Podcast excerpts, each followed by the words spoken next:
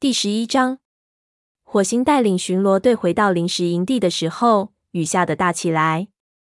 松鼠爪很失望，今天他们捕获的猎物太少了。黑莓长设法爬上一棵橡树，想捉住一只正在树杈上打盹的松鼠，结果把它累得气喘吁吁。松鼠爪意识到，自从回到族群，饥饿已经开始在他俩身上显露出来。我认为还是不要告诉大伙儿鹰霜的事情比较好。当他们艰难地穿过滴着水的树下时，火星果断地说道：“但是族群难道不应该有所准备？”松鼠爪支舞着说道。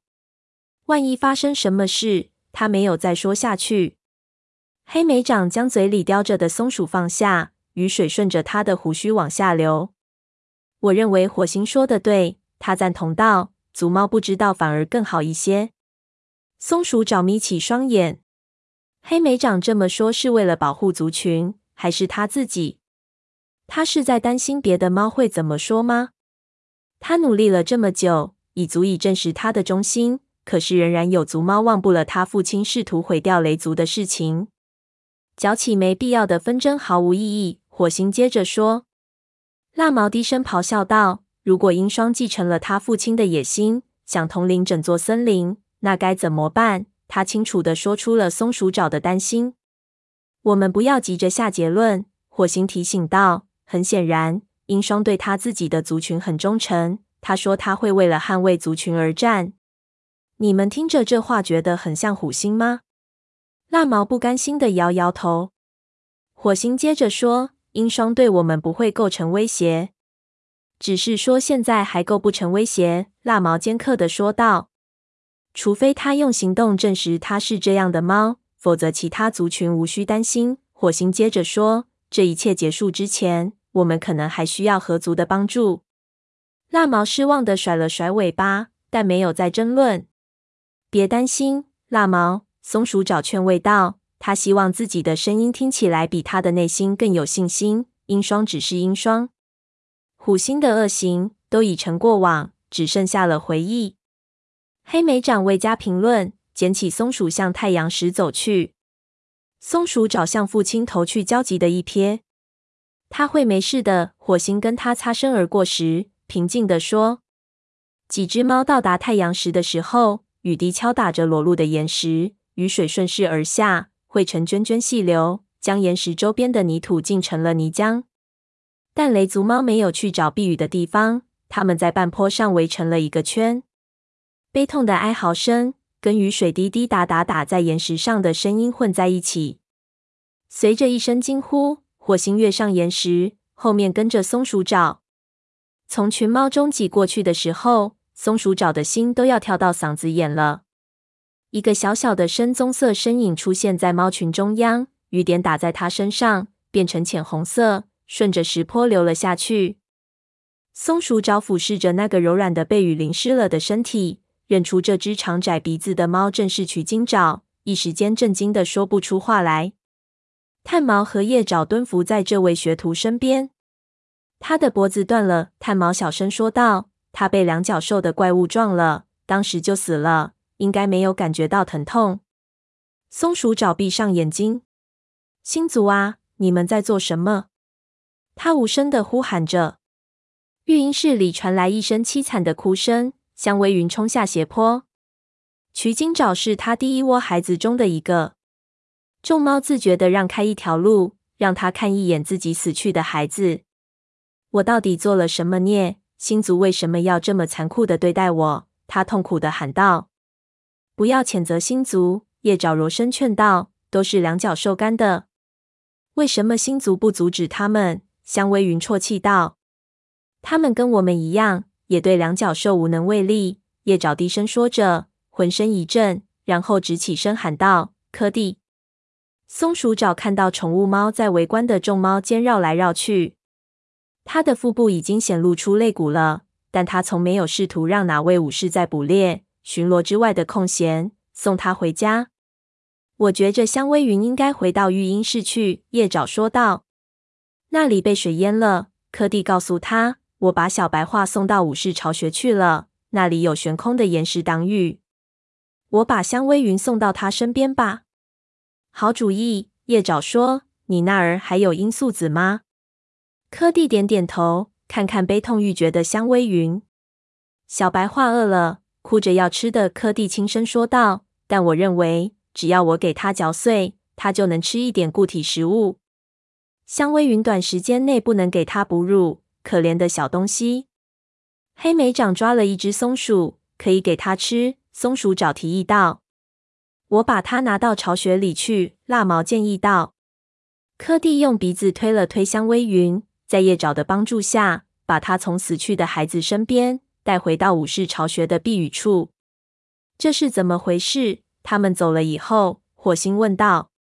他和我在一起。取经爪的老师次长开口说道，他的皮毛全都竖了起来，眼睛里充满深深的绝望。他当时在追一只野鸡。他为什么没看见两脚兽的怪物？他在追野鸡。次长重复道，那只野鸡很大。能喂饱半个族群的猫。他一不留神，你没听到怪物的声音，或闻到怪物的气味吗？为什么不提醒他？火星的语气中悲伤多过指责。次长悲伤的摇摇头说：“猎物太匮乏了，我们只好分开捕猎。我离得有点远，根本没看到要发生的事情。”火星点点头，表示理解当时的情景。我要在他身边守着。白爪年轻的声音盖过了雨点滴答的响声。从还是幼崽时起，取经爪就同他睡在一个巢穴里。失去了同伴，白爪的绿眼睛里充满了悲伤。我不管我们是否已经被逐出了营地，我们仍然可以为他守夜。他说道：“我和你一起吧。”次长声音低沉地说道。他俯下身子，将鼻子搁在取经爪流血的身体上。其他猫开始列队走过来，跟这位年轻的族猫告别。轮到松鼠爪的时候，它伏在取经爪的身体上，心里十分难受。你过去是雷族的学徒，愿你现在成为星族的武士。他低声说道。他转身走下石坡，来到树林里躲雨。他感觉悲伤如同雨水漫天洒落，疲惫似乎正从骨头缝里渗出来。他看到黑莓长坐在一棵落叶松下，看着他，真不敢相信取经找死了。松鼠爪发出一声叹息。我理解，黑莓长喃喃地说着，伸出尾巴，跟他的尾巴绕在一起。松鼠爪斜过身子，靠近了他。香微云的心都要碎了。他会从身边的族猫身上得到安慰的。黑莓长叹息道。松鼠爪感觉。黑莓长要说的不只是香微云的不幸，毕竟对一只猫来说，族群比至亲要重要的多。他接着说道：“甚至比褐皮还重要。他现在在影族，我首先要忠于雷族，其次才是他。他也很理解这一点。那英双和蛾翅呢？既然你已经知道，你和他们是同父异母的兄妹，你会对他们有感情吗？”虽然我们是同父异母的兄妹，但也不能改变任何事情。黑莓长接着说：“我跟鹰双没有一点相似之处。”它的尾巴尖焦急地抽搐着，有吗？当然没有。松鼠爪热心的回答着：“没有一只猫会觉得你们有相似之处，即使在发现我跟它有血缘关系后，它们也会这样想吗？”雷族猫会永远视你为勇敢、忠诚的武士。松鼠爪让它放心。谢谢你，黑莓长迅速舔了一下他的脸颊，然后站起来朝河边走去。松鼠爪跟了上去，与他保持着同样的步伐向前走去。他找了个地方坐下来，目光越过边界，凝视着河族的领地。松鼠爪顺着他的视线看过去，那条河穿过小小的林间空地向前流去，瓢泼大雨洒在河面上，水面泛起一片涟漪。他凝视着水面，眨了眨眼睛。看，黑莓长，他惊讶地说道：“快看河水！河水怎么了？你还记得早前鹰双和沙夏涉水过河的地方吗？”记得。黑莓长的耳朵抽动着。那又怎么样？呃，他们是趟过河水的。松鼠爪重复道：“他们不是游过去的，他们是趟过河的。”黑莓长更加困惑了。你看那些踏脚石，松鼠爪跳起来，用尾巴一指，那些石头露出水面了。下雨的时候都是这样，要是到了秃叶季中期，肯定会完全露出水面。言之有理，黑莓长坐了起来。河水确实不该这么浅啊。嗯，可能是最近天太干了，黑莓长猜测道。没这么干，他争论道。今天一整天都在下雨，但河里一点都没涨水。这不对头。比方说，紧接着河对岸响起一个熟悉的声音：“你俩在琢磨什么呢？”豹毛出现在对岸，然后趟过河来。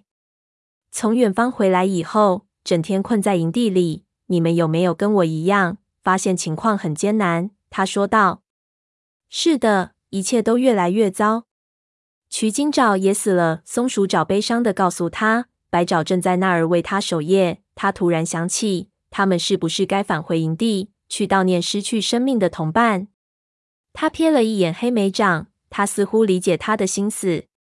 我们马上就回去。黑莓长向他保证：“你们要不要我捉一条鱼给你们带回去？”豹毛提议道。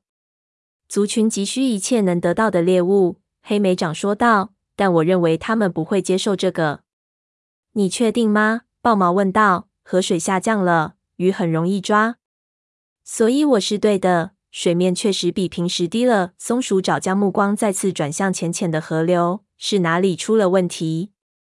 豹毛耸耸肩。说道：“只不过是因为到了干旱期，这场雨会让它长起来的。”松鼠爪闻到微风中传来一缕沙下的气息，他瞅了一眼豹毛。神秘下降的河水立刻没那么重要了。重要的是，这只泼皮母猫似乎想来就来，想走就走。它留下的孩子对收养它们的族群有了深远的影响。其他的河族猫怎么看这件事呢？我们今天早上看到沙夏了。他提起话头。你们知道沙夏？豹毛似乎很惊奇。哦，我忘了。你在搭救物角的时候遇见过他，是吗？最后我父亲被抓走了。豹毛的声音越来越小。松鼠找上前，将身体靠在他的身上。我很难过。松鼠找无助地说。豹毛用鼻子触了触他。我也是。我真希望自己当时能帮上忙。他说：“是我父亲决定救援那些关在那里的猫的。”他深吸了一口气。多亏了他，雾角才能回来。当雾角出现在营地的时候，整个合族都惊讶不已。我敢肯定，英双最为吃惊。黑莓长评论道。松鼠爪瞪了他一眼，示意他小心自己的言辞。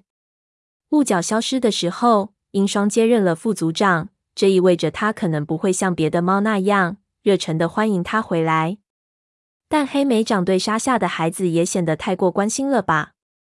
他们不确定豹毛对鹰双的身世了解多少。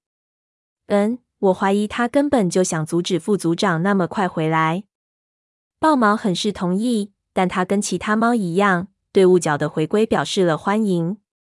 鹰双是一位优秀的武士。他知道自己总有一天会当上副组长，再等等也无妨。他说话的时候听起来非常自信。松鼠爪小心的评论道：“他向来如此。”豹毛说道。但更重要的是，他对族群忠心耿耿，就像毛毛虫坚守树叶一样，坚定的守护着武士守则。松鼠爪眨了眨眼睛，觉得豹毛对银霜的父亲是谁毫不知情。他看着黑莓长。想看看他有什么反应，但黑莓长脑子里却想着别的事情。你认为豹星会不会改变想法，离开森林？豹星说：“只要河里还有鱼，他就哪儿也不去。”豹毛对他说：“他对几个族群必须共同进退，就没有什么想法吗？”松鼠爪问道。他确实问过泥毛是否接收到星族的信息，只是为了证实我们的话。豹毛戒备地说道。但泥毛最近从未出过巢穴一步。如此说来，泥猫也没收到任何信号。松鼠爪失望的问道：“一无所获。”豹毛叹息道：“看来四棵树被两脚兽毁了，午夜向我们保证的信号也不会出现了。也许我们已经看到了信号，只是我们没搞清楚罢了。”松鼠爪疑惑的大声说道：“嗯，我们回来以后，已经看到了太多的死亡。黑莓长阴郁的说：“死的不仅是武士，还有幼崽和学徒。但你能从中领悟到什么？”我现在也开始在想，根本就不会有猫来给我们指引方向。我们要往哪儿去，必须自己弄明白。